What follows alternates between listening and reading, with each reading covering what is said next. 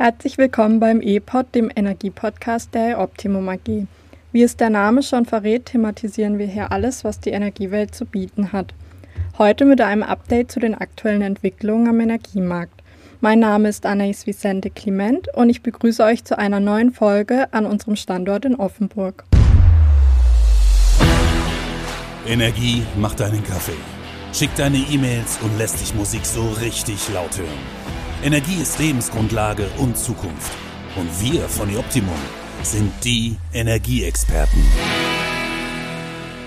In den letzten Wochen hat sich mehr oder minder eine Entspannung an den Energiemärkten abgezeichnet.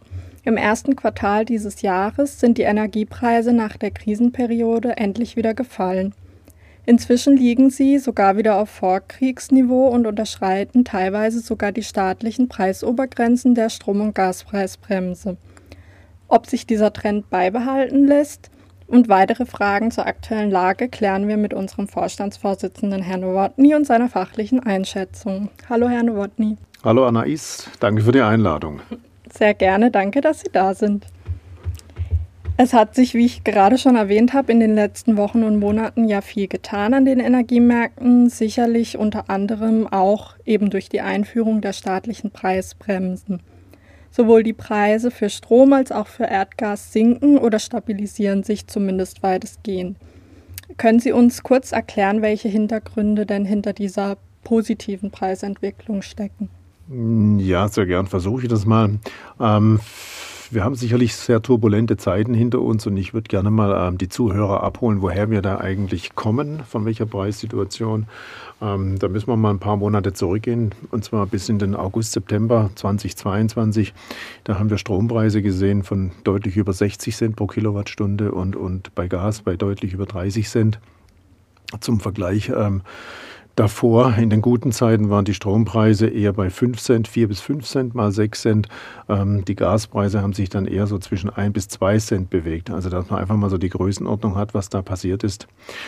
Ähm, dann äh, im Dezember setzte dann ein Preisverfall ein und der war mit Sicherheit auch damit begründet, äh, dass die Bundesregierung da angekündigt hat, dass eine Strom- und Gaspreisbremse eingeführt werden wird. Da waren dann auch die Eckdaten soweit bekannt und da waren wir dann schon bereits im Dezember wieder beim Strom irgendwo bei 25 Cent und bei Erdgas in der Größenordnung von 18 Cent. Macht auf jeden Fall einen deutlichen Unterschied. Das macht schon mal einen deutlichen Unterschied und das war auch äh, zwingend notwendig, ähm, weil die Industrie Insbesondere die energieintensive Industrie hat natürlich schon gemerkt, wann die Preise so weit oben waren, äh, dass dann die Kalkulationen überhaupt nicht mehr gepasst haben für ihre Produkte. Ja. Ähm, wenn wir heute auf die Preise schauen, dann sehen wir im Strom inzwischen 9 bis 10 Cent und beim Gas 3 bis 4 Cent. Also das heißt, wir kommen schon wieder in diese Regionen, wie sie da vor ähm, Ukraine-Krise waren. Mhm. Ja. Ähm, was wir jetzt aber auch sehen, dass sich die Preise auf diesem Niveau beginnen zu stabilisieren. Also wir können jetzt nicht damit rechnen, dass wir hier wieder ähm, auf Strompreis, äh, Strompreisgrößen kommen von 5 Cent, respektive Gas mit einem Cent. Aber an der Stelle ist ja auch mal erwähnt, ähm, nachdem letztes Jahr auch die EEG-Umlage im Strom abgeschafft wurde, was ja 6,5 Cent ausgemacht hat in der Größenordnung. Also sind wir eigentlich wieder bei einem Strompreis wie früher auch. Ja, so also dass der Gesamtpreis für Strom eigentlich dem entspricht, was, äh, was wir aus den letzten Jahren kennen. Ja. Also insofern muss man sagen, ja, das hat sich alles etwas entspannt. Ähm, da gibt es viele Gründe dafür. Es gibt nicht immer einen Grund dafür, warum sich ein Preis nach oben oder nach unten dramatisch entwickelt. Ähm, die Strom- und Gaspreisbremse ist mit Sicherheit ein Punkt, weil das war meines Erachtens eine psychologische Wirkung, die da ausgelöst wurde nach den hohen Preisen, die wir gesehen hatten, weil da war zum ersten Mal wieder Licht am Tunnel zu sehen. Ähm, äh, dass es eine, eine, Eindämmung der Preisentwicklungen gibt und dass man sich wieder, ähm, dass man verlässliche Preise sieht. Ja. Aber dann, ich denke, ein wichtiger Faktor war natürlich auch der, der milde Winter, den wir erleben durften in 2022 auf 2023. Da war ja selten mal Frost draußen zu sehen. Ähm, das sieht man auch an den Schneelagen teilweise. Also insofern war das ein sehr milder Winter und das hat immer dazu geführt, dass ähm, der Verbrauchsrückgang damit einhergeht bei den Haushalten, bei der Industrie. Ja, ähm, was auch ein wichtiger Punkt war, war natürlich die Maßnahmen der Regierung hinsichtlich der Lieferungen mit LNG-Gas aus den USA. Mhm. Das wurde ja sehr, sehr intensiv ausgebaut und das hat ähm, dazu geführt, dass die Gasspeicherfüllstände im Zusammenhang mit einem Winter, mit dem, mit dem milden Winter, nie unter 50 Prozent gelegen haben. Und das war eigentlich ähm, ungewöhnlich, weil äh, in der Regel war man da in den letzten Jahren immer deutlich unter 50 Prozent. Und das trotz fehlender Lieferungen aus äh, Russland. Und bereits jetzt sind auch die Gasspeicher schon wieder zu, glaube ich, 65 Prozent gefüllt, was auch eher ungewöhnlich ist für diese Jahreszeit. Ja. Ja, weiteres Argument ist sicherlich auch, ähm, dass viel Kohle plötzlich, also Steinkohle auf dem Weltmarkt verfügbar war. Denn äh, mit den ähm, steigenden Preisen für die fossilen Brennstoffe im, Brennstoffe im Zusammenhang mit Gas äh, haben auch die, ähm, die Fördererländer ihre Kapazitäten deutlich ausgebaut. Und insofern war da mehr Steinkohle auf dem Markt als sonst üblich. Und das hat auch zu einem Preisrückgang für Steinkohle geführt. Und wenn die Steinkohle runtergeht im Preis, dann geht automatisch bei uns auch der Strompreis nach unten. Ja. Also insofern Gas war verfügbar, Kohle war verfügbar, es war warm. Die französischen Kraftwerke, Atomkraftwerke, die ja über lange Zeit letztes Jahr aus, den, aus, der, aus der Produktion waren wegen ähm, sicherheitstechnischer Mängel, ja, die sind auch inzwischen mit zu 60 Prozent am Netz. Und wenn man dann so diese Gesamtmengelage anschaut, waren das die Gründe dafür, dass so ein erheblicher, also eher unerwarteter Preisverfall eingesetzt hat. Und ähm, jetzt ein kleiner Werbeblock für die Optimum an der Stelle. Denn ähm, bei uns nehmen die Kunden jeden Preisverfall sofort mit. Also Kunden, die, äh, äh die bei uns in Belieferung sind, bezahlen aktuell eher so um die 9 bis 10, 11 Cent im Strom und 3 bis 4, 5 Cent im Gas. Was ähm, Kunden leider Gottes nicht äh, äh, wo nicht der Fall ist, denn die haben äh, bei denen, die einen Festpreisvertrag haben, bei anderen Anbietern. Und die bezahlen halt heute leider Gottes äh, über die Laufzeit, was sie abgeschlossen haben, die hohen Preise, die sie möglicherweise im September, Oktober letzten Jahres abgeschlossen haben. Und das ist sicherlich hm, an manchen Stellen nicht wenig. Gerade im Hinblick auf den kommenden Sommer, aber auch den Winter, ähm, würde mich persönlich Ihre Einschätzung äh, mittel- oder auch langfristig ähm, an den Energiemärkten interessieren. Was sagen Sie denn dazu? Ja, das ist immer die spannende Frage. Wenn ich eine Glaskugel hätte und wüsste, was da drin steht, wäre ich wahrscheinlich schon Milliardär. Aber jetzt müssen, wir, jetzt müssen wir uns auf das stützen, was, was wir uns äh, aus, aus den Informationen zusammenbauen. Ich glaube, wichtig ist schon mal die Aussage, dass der, dass der Sommer nicht so heiß werden soll. Ja, vielleicht nicht so heiß wie in den letzten Jahren. Und das ist schon mal ein guter Indiz dafür, dass wir äh, mit nicht dramatisch steigenden Preisen, ich denke eher mit stabilen Preisen jetzt im Sommer rechnen dürfen. Mhm. Dient auch mal der Natur, viel Regen, man sieht es ja momentan draußen, viel Wasser im Mai. Es ist relativ kühl für die Jahreszeit und das zieht sich jetzt erstmal so weiter fort. Und ähm, der viele Regen ist auch gut für die Flusspegelstände, ja, weil das hat äh, zwei Hintergründe. Zum einen dass äh, damit die, ähm, dass es keine Transporteinschränkungen für Steinkohle gibt auf den Schiffen, in den Flüssen. Ja. Das ist wichtig. Und das andere ist natürlich auch, ähm, bei niedrigen Flussständen müssen teilweise Kraftwerke vom Netz genommen werden, weil die werden über die Flusswasserstände gekühlt. Mhm. Und bei genügend Wasser, und so wie das momentan aussieht, ist das nicht der Fall. Und somit haben die keine Kühlprobleme. Ja, und immer natürlich auch als letztes Argument, im Sommer wird weniger Energie verbraucht normalerweise, insbesondere kein Gas. Also gehen wir mal davon aus, dass wir im Sommer Preise auf dem Niveau haben werden, vielleicht sogar noch ein bisschen günstiger als heute, mhm. äh, dass wir so diese Sommerzeit dann überstehen werden. Dann kommt natürlich im Anschluss die Frage, wie sieht es im Winter aus? Anais, genau. Ähm, Im Winter ist es ähm, auch von der Wetterprognose, aber das ist natürlich noch jetzt sehr weit gegriffen, aber so ist momentan die Einschätzung von den Wetterdiensten. Es wird ein durchschnittlich äh, kalter Winter mit durchschnittlich kalten Temperaturen.